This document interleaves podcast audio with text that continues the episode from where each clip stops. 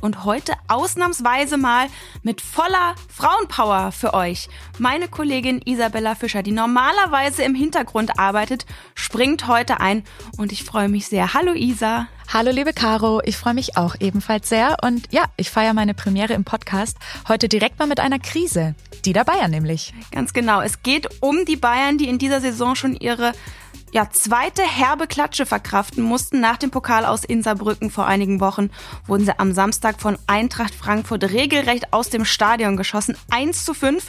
Das hat ordentlich gescheppert und darüber gilt es natürlich zu reden mit unserem Bayern-Experten Georg Holzner. Vorher aber flott die News für euch.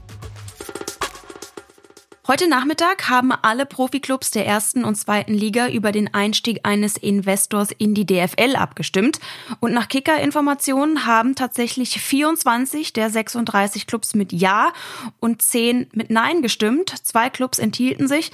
Damit wurde die notwendige Zweidrittelmehrheit exakt erreicht. Bei nur einer Ja-Stimme weniger wäre der Antrag abgelehnt worden. Bis zuletzt war ein knappes Ergebnis erwartet worden. Die Abstimmung fand geheim statt. Im Mai noch hatten die Clubs gegen einen Einstieg votiert. Damals hatten nur 20 Vereine mit Ja gestimmt. Das Ja bedeutet, dass die DFL-Führung nun mit Investoren verhandeln darf. Was in diesem möglichen Deal ein- und ausgeschlossen ist, das könnt ihr in unserer Folge vom Freitag nochmal nachhören. Da erklärt unser Experte Benny Hofmann diesen Deal ganz genau. Zu einem katalanischen Duell und einem historischen Sieg kam es am Sonntag in der spanischen La Liga. Zweiter gegen Vierter, Girona gegen den großen Nachbarn Barcelona. Beide Mannschaften haben in dieser Saison erst einmal verloren, beide jeweils gegen Real Madrid. Ja, die Madrilenen patzten am Samstag mit einem 1 zu 1 gegen Betis Sevilla. Girona hatte damit also die Chance, an die Tabellenspitze zu klettern. Ilkay Gündoğan traf für Barcelona in der Nachspielzeit zwar zum Anschluss, doch Robert Lewandowski vergab eine große Chance zum Ausgleich. Girona machte dann in der 95. Minute den Sack zu. Sie siegten 4 zu 2 und stehen somit erstmals in der Geschichte ganz oben in der Tabelle vor Real und Atletico Madrid. Für Serge Gnabry vom FC Bayern ist das Fußballjahr vorzeitig beendet. Der Nationalspieler war in der 66. Minute am Samstag gegen Frankfurt eingewechselt worden und musste nach nur fünf Minuten verletzt wieder vom Platz. Mehreren Medienberichten zufolge fehlt Gnabry dem FC Bayern jetzt wohl acht bis zwölf Wochen. Der FC Bayern gab bekannt, dass Gnabry sich eine Muskelsehnenverletzung im linken Adduktorenbereich zugezogen hat. Gnabry wird dementsprechend auch nicht mit nach Manchester zum letzten Champions League Gruppenspiel reisen. Genau, also doppelt bitterer Samstag für den FC Bayern sozusagen, denn neben der Verletzung von Gnabry mussten sie ja eben auch diese schmerzhafte Niederlage in Frankfurt hinnehmen, die übrigens die schlechteste Bayern-Leistung nach Kickernoten ever war. Und genau darüber wollen wir jetzt genauer sprechen.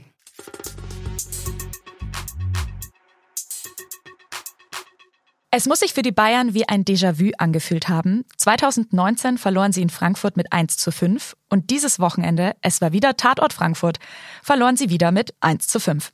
Was da gerade los ist in München, das ordnet uns unser Bayern-Experte Georg Holzner ein. Hi Georg. Hi, servus zusammen.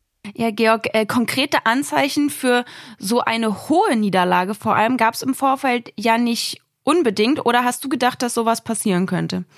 Nee, eigentlich gar nicht, weil eigentlich war der FC Bayern schon in den vergangenen Wochen etwas stabiler und wenn man eben zurückblickt auf 2019, da war es eine ganz, ganz andere äh, Ausgangslage, eine ganz, ganz andere Situation. Da hat sich Bayern schon vor diesem Spiel in der Krise befunden damals und da war quasi nur noch dieses 1 zu 5 in Frankfurt der Tropfen, der das fast dann zum Überlaufen gebracht hat. Mhm. Diesmal war es anders. Diesmal war es schon unerklärlich, warum die ganze Kette hinten, die vier, plus auch das Mittelfeld bei Bayern derart neben der Spur stand, derart äh, behäbig agiert hat und äh, so, so, so viele Fehler gemacht hat. Ähm, wenn man es positiv sehen will, haben sie vielleicht das ganze äh, Schlechte in ein Spiel gepackt. ähm, wenn man es negativ sehen will, dann sagt man, okay, gut, man muss aufpassen. Es war ein riesen Warnschuss einfach, der womöglich auch äh, beim FC Bayern für sehr, sehr viel Gesprächsstoff und Aufarbeitung sorgen wird. Aber äh, es gibt ja jetzt in Manchester schon direkt die Möglichkeit, um ein anderes Gesicht zu zeigen und dann wird man sehen, ob es ein Ausrutscher war. Du hast es gerade schon angesprochen. Wie ist es denn zu erklären, dass es bei einigen Spielern, ich pick mir da jetzt mal Upamecano oder Masraui raus, teilweise zu Totalausfällen kam? Das ist äh, eine sehr, sehr gute und sehr berechtigte Frage. Ich würde trotzdem Kim und äh, Davis mit reinnehmen, weil äh, die beiden jetzt auch nicht äh, deutlich besser waren in diesem Spiel, beziehungsweise auch Ausfälle, Totalausfälle waren.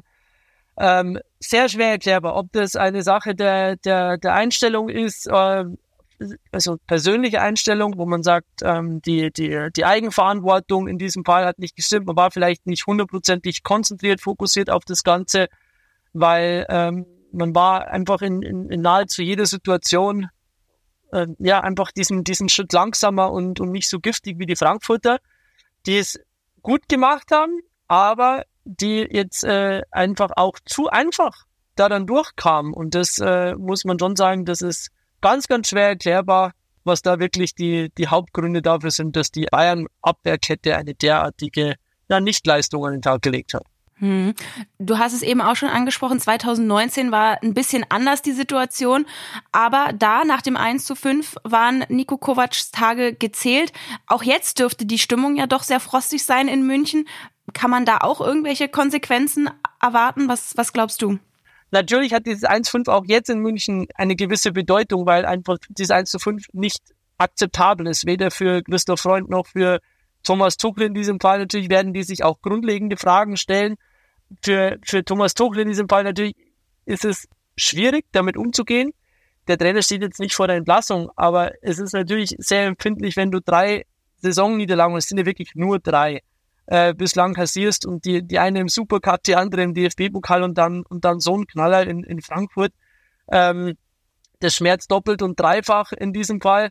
Nur, ich glaube, jetzt äh, wird eher, eher erstmal die Mannschaft hinterfragt werden als sofort der Trainer. Und da wird man in, schon in die Analyse gehen, ob diese, diese Abwehr für konstant, für das höchste Niveau gemacht ist.